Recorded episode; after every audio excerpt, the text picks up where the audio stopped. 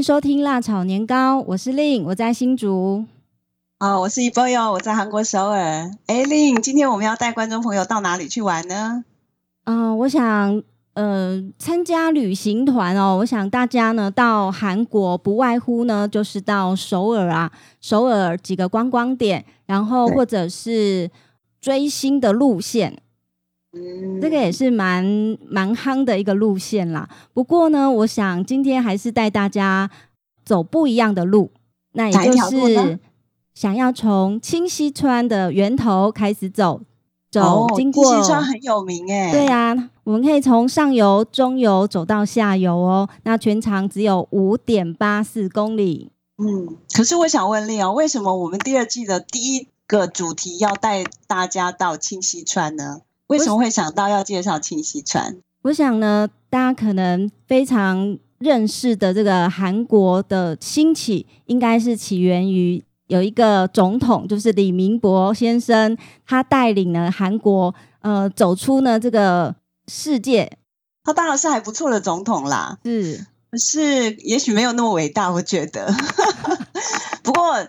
在李明博在当首尔市长的时候，他领导的这个清溪川的复原工程，的确是一项成功的一项事业，可以这么看。甚至呢，呃，我不晓得不清楚是不是因为清溪川的这个复原跟改建呢，让韩呃韩国的首尔成为世界级的观光都市。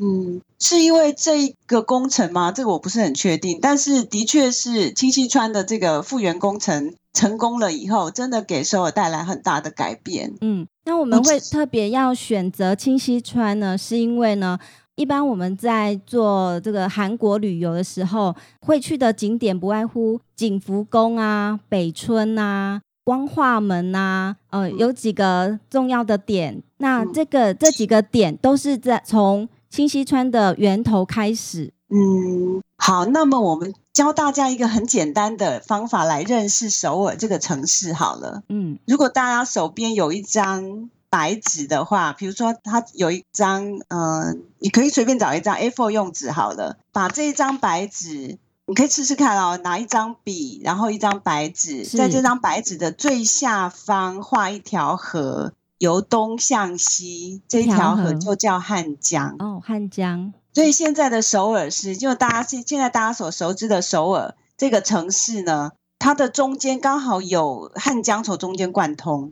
所以怎么说，就是现在的首尔市中间有一个汉江贯通，这个这条汉江是首尔市的一个中心点。哦，中心点，哈。对，然后所有的政治金融中心，其实在早期它是在江北的。是在江北，就是汉江的北边。嗯哼，然后慢慢的整个人口扩增啊，经济发展啊，这个都市城市的扩张的话，它慢慢往南，就是江南这个部分。嗯。所以如果你要来首尔看古迹的话，几乎都在江北，江南是没有的。江南你要看一些新的建筑，现代的建筑是在江南。是江北，但是我们今天要介绍这个清溪川这一条川的重要性跟它的地理位置，我稍微讲一下，我们会比较清楚、具体的了解说哦，为什么清溪川这么重要？为什么李明博要选择这条川来复原，而不选择其他的川？这其实这一点很重要。嗯嗯，所以在你这张纸上呢，我们在最下面画了一条由东向西的河流，这是汉江之后，请你在上面画一个大圈，就把这个整个纸张。整个占满一个大圈圈，嗯，好，这个圈圈其实就是山。就是首尔北北边江北是被一个山包围的哦，它有东西南北，东边有一座山，西边有一座山，北边也有几座山，南边就是大家都知道的南山。南山，所以它呃首尔是一个盆地地形喽。对对对，可以这么说，嗯，所以它的地理位置很不错，嗯，它易守难攻，所以它在军事上是一个很重要的一个地形，所以在朝鲜这个王朝第一个皇帝。第一个王吧，叫做李成桂，他会选择首尔当做他的首都，也是因为它的地形的关系。哦，是这样子的。嗯，所以呢，我来看，我们到底清溪川在什么位置呢？好，我们画了这个圆圈，东西南北都有山来保护它。嗯，然后这个山的零线上就修筑了那个城墙，就这样连起来，连成一个圈圈。哦，这个圈圈围起来就是朝鲜时代的汉阳都城。汉阳都城，汉阳就是首尔的古时候的名字，嗯、就是朝鲜时代的名称叫汉阳。嗯哼，汉朝的汉，阳光的阳，汉阳。它整个这个城市，然后以这个地方为首都。嗯。所以现在我们听到有东大门、西大门、南大门，对，其实就在这个四个门，还有北，以前还有北大门，嗯、但是后来因为在整个历史过程当中有国防的问题，所以它被封闭了，了被封封闭了，还有什么什么其他的问题，嗯，把它封闭了。然后现在东门、西门跟南大门，对，然后在东北。然后东南、西南跟西北这四个对角线的部分，还有一个东小门、西小门、南小门、北小门。那现在都还存在吗？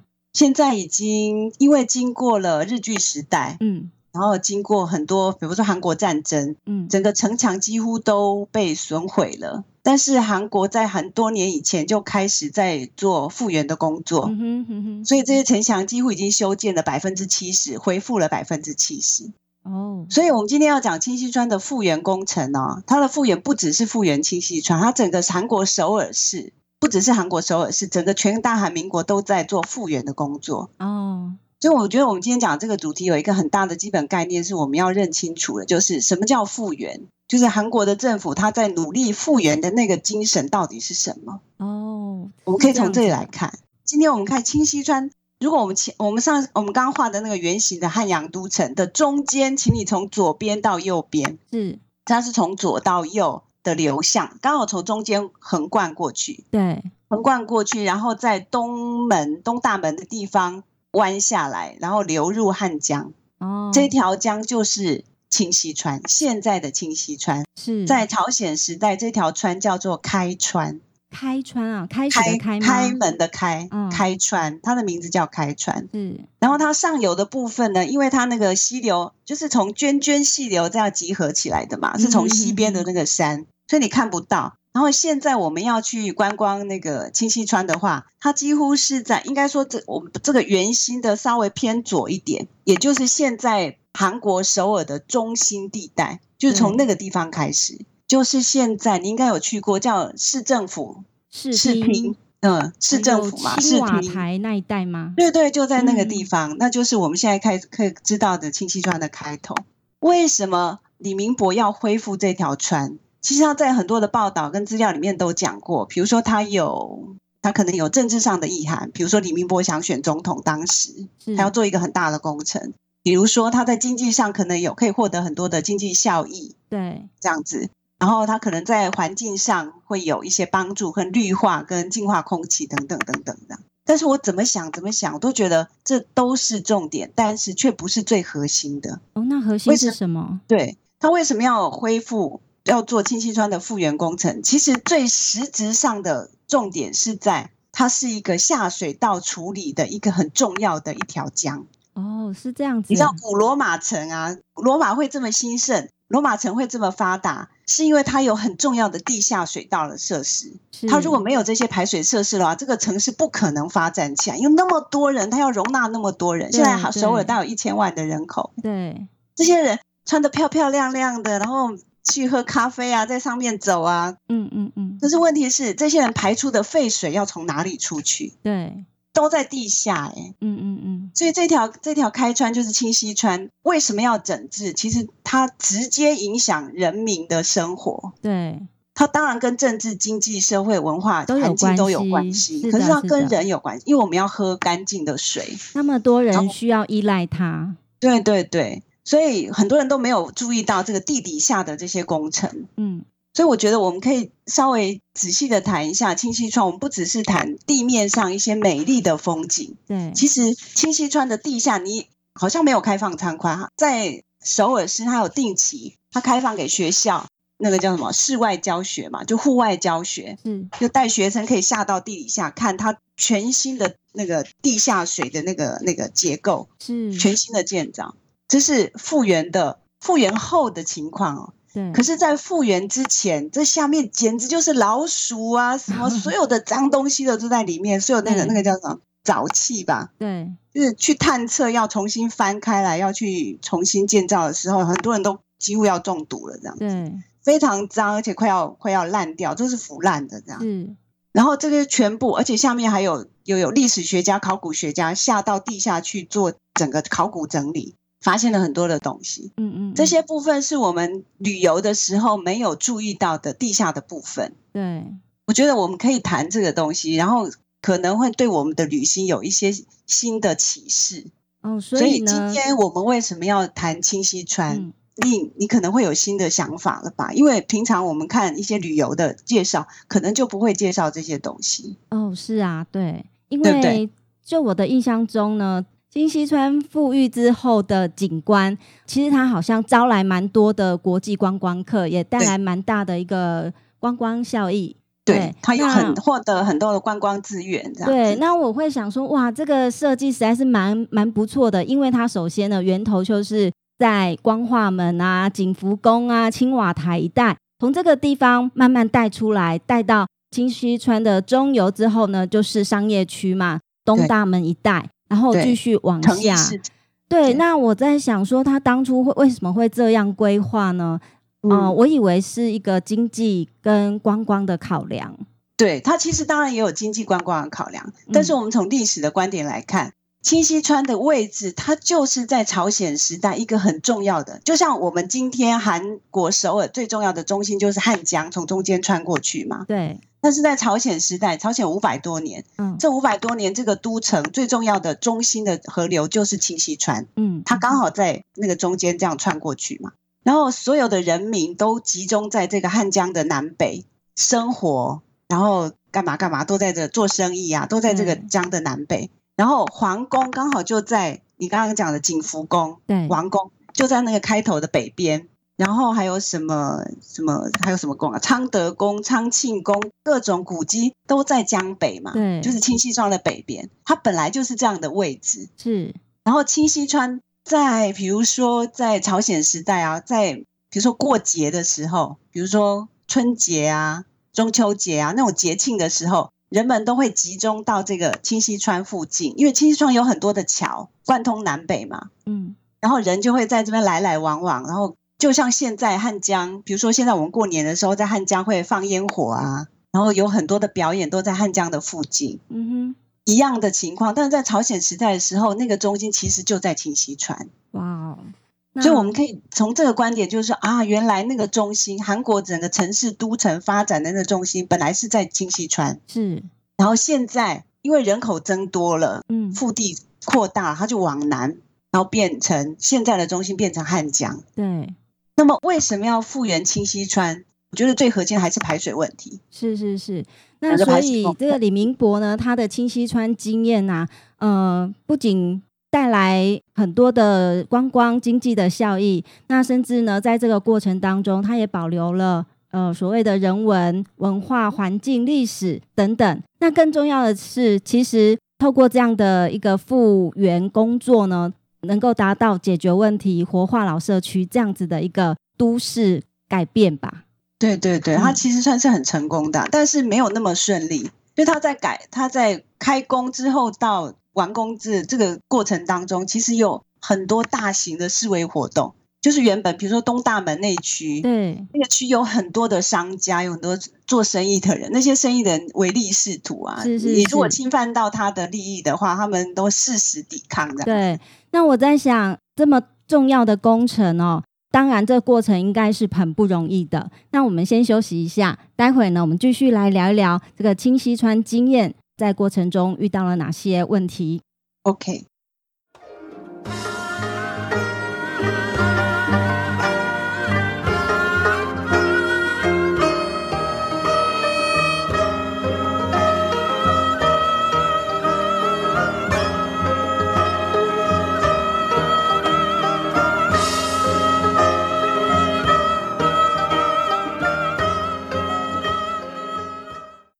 我们接着来聊聊清溪川复育过程当中哦，应该用复原工作。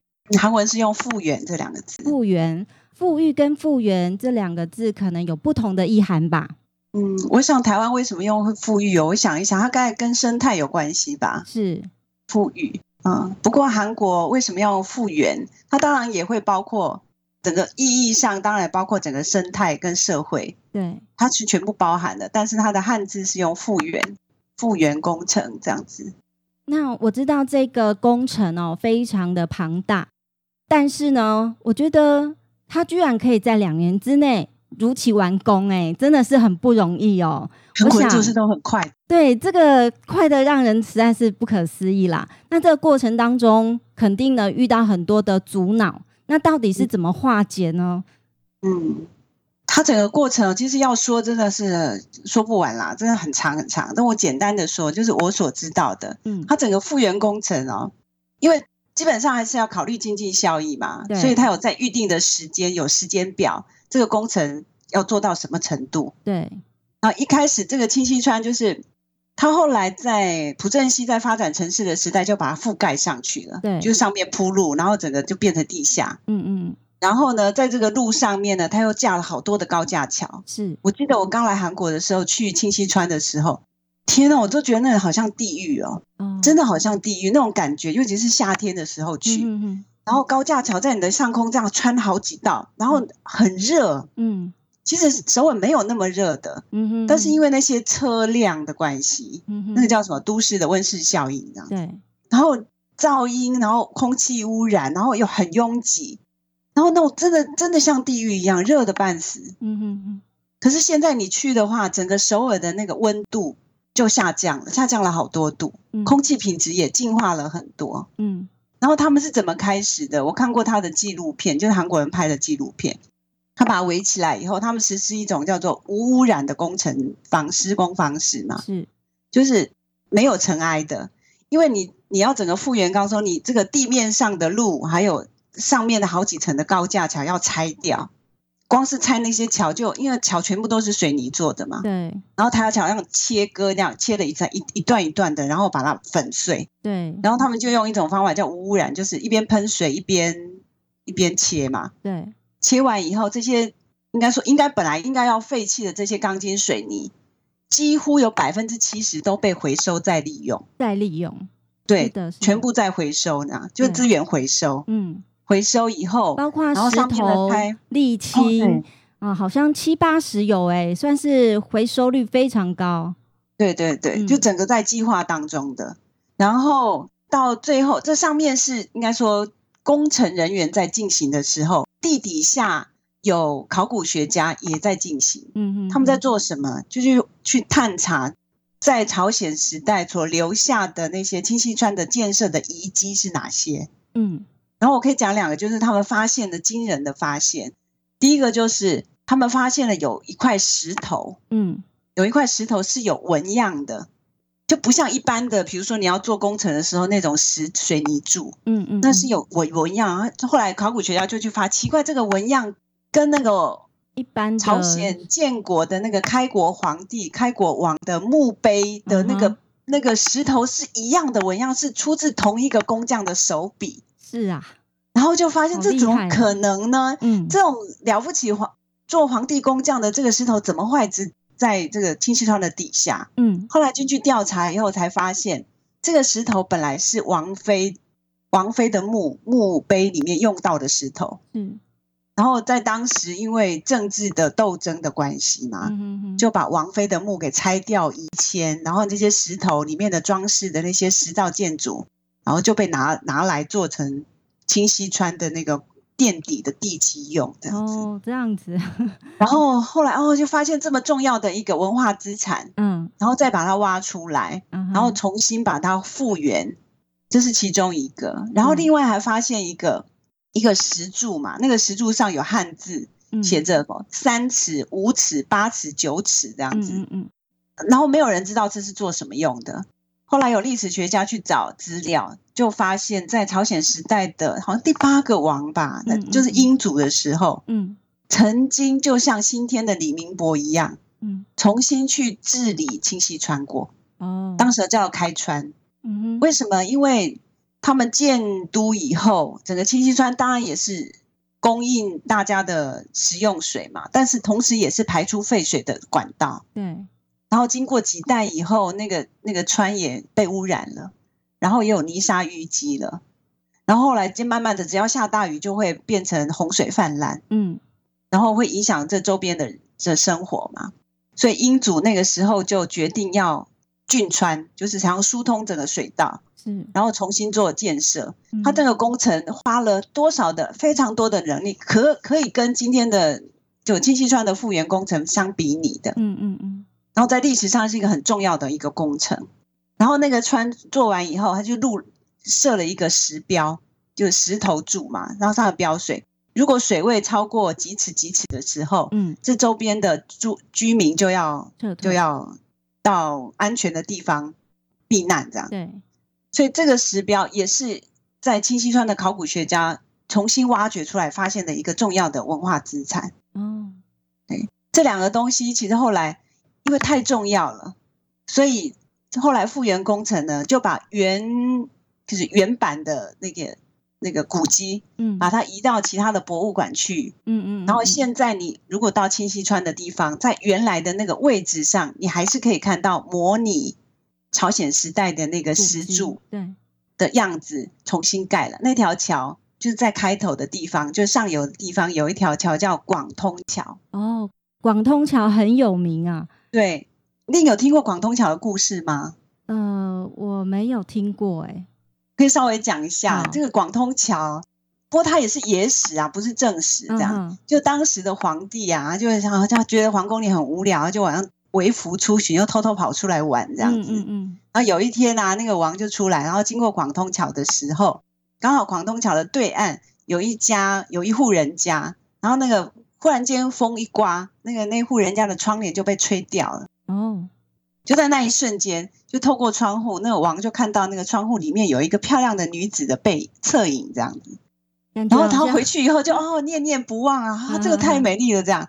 然后回去就跟他的侍从说啊，我一定要把那个女的给找回来，这样子。然后就把她找，把她带进宫里。结果他就这个女的就是叫什么张熹嫔嘛，张熹嫔啊，呃，我有听过哎，张熹嫔哈，对对对，就是历史韩剧里面有有一片是。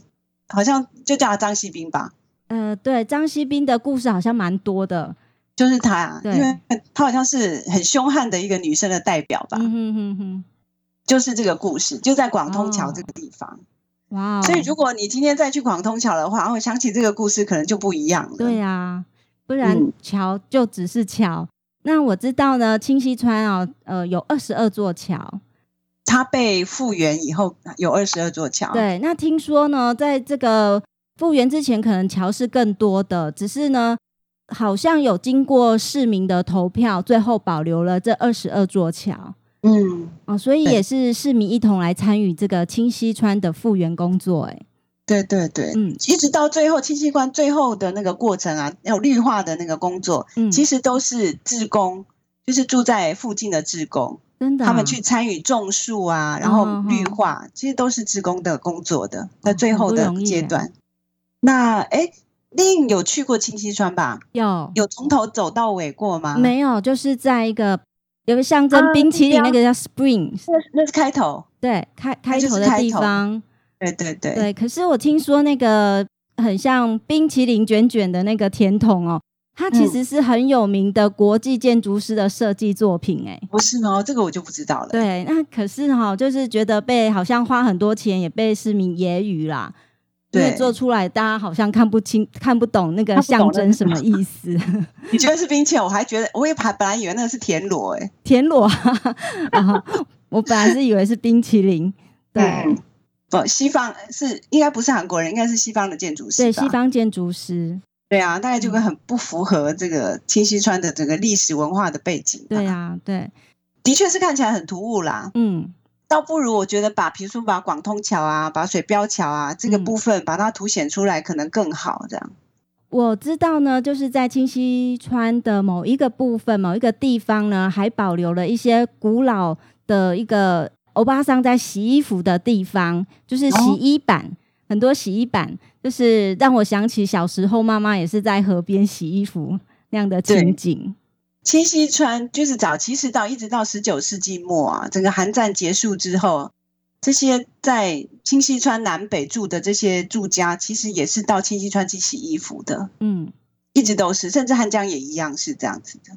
就是在石头，它是除了有二十二条桥之外，它还有那种那个叫什么石用石头这样堆起来的桥嘛，就是跨着跳着石头过去的那种桥。对，有好几个那种桥。嗯，其实表面上看起来是一条桥，可是事实上它在整个管理水质跟水量的的方面，它其实是有功是有作用的。因为整个清溪川的水，你知道从哪里来的吗？复原以后，复原后听说是民众的废水再利用，嗯，所以也是说，呃，也被人家诟病啊，是一种耗能的状态之下所引进的人工水。嗯，我把它讲清楚好了，它的水是从哪里来？如果只是天然的话，因为清溪川它其实是旱川，就像台湾的那个汉溪。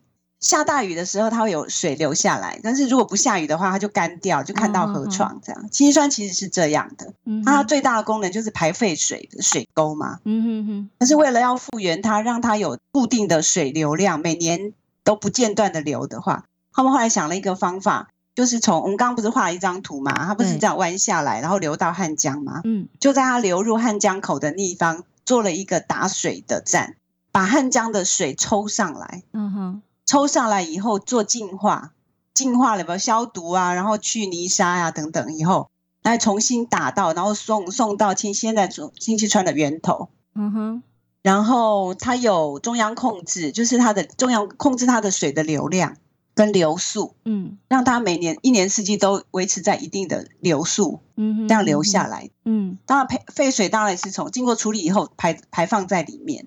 这一点很多人去，很多人提出质疑说，清溪川你不是要复原吗？你不是要恢复自然吗？对，那你这样做其实根本就不自然啊，这个是人工的啊。对，您您对这个观点有什么看法？其实我看到台湾很多的评论都有写呢，我我先听听看，你你怎么样看这件事情？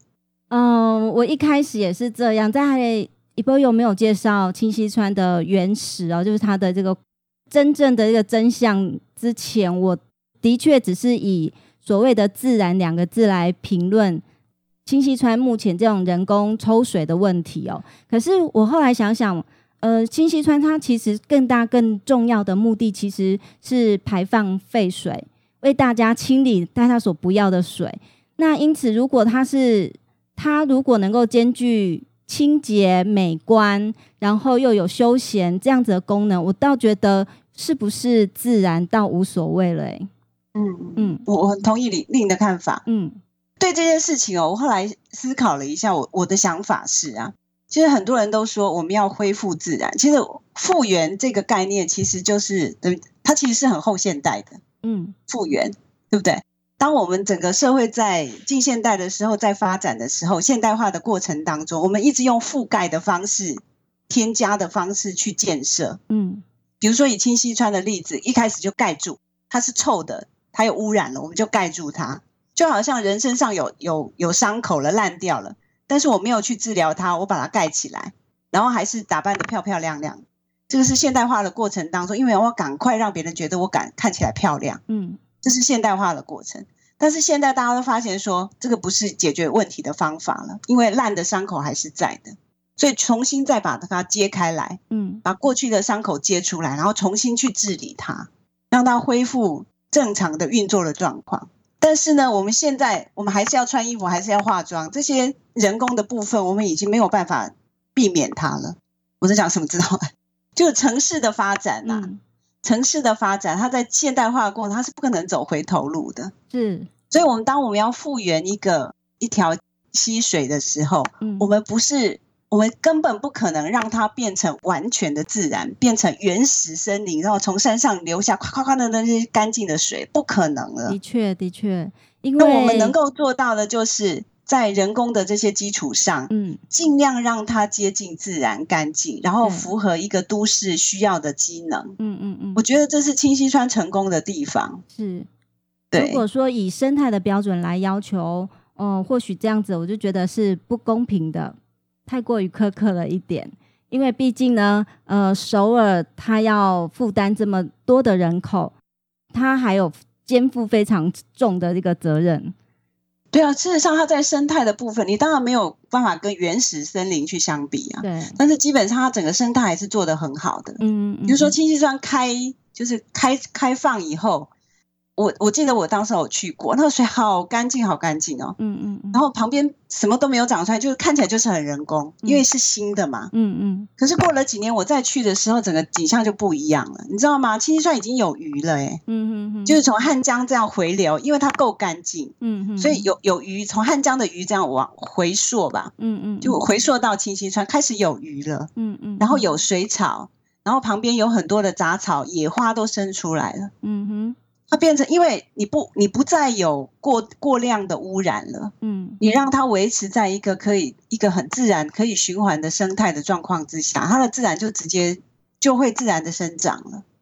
所以你，我后来再去看的时候，其实很多野草，诶，说实在的，嗯嗯，尤其是在下游的部分，对，上游还没有那么多啦，下游就就是没有上游比较自然，可以看得到很多原始。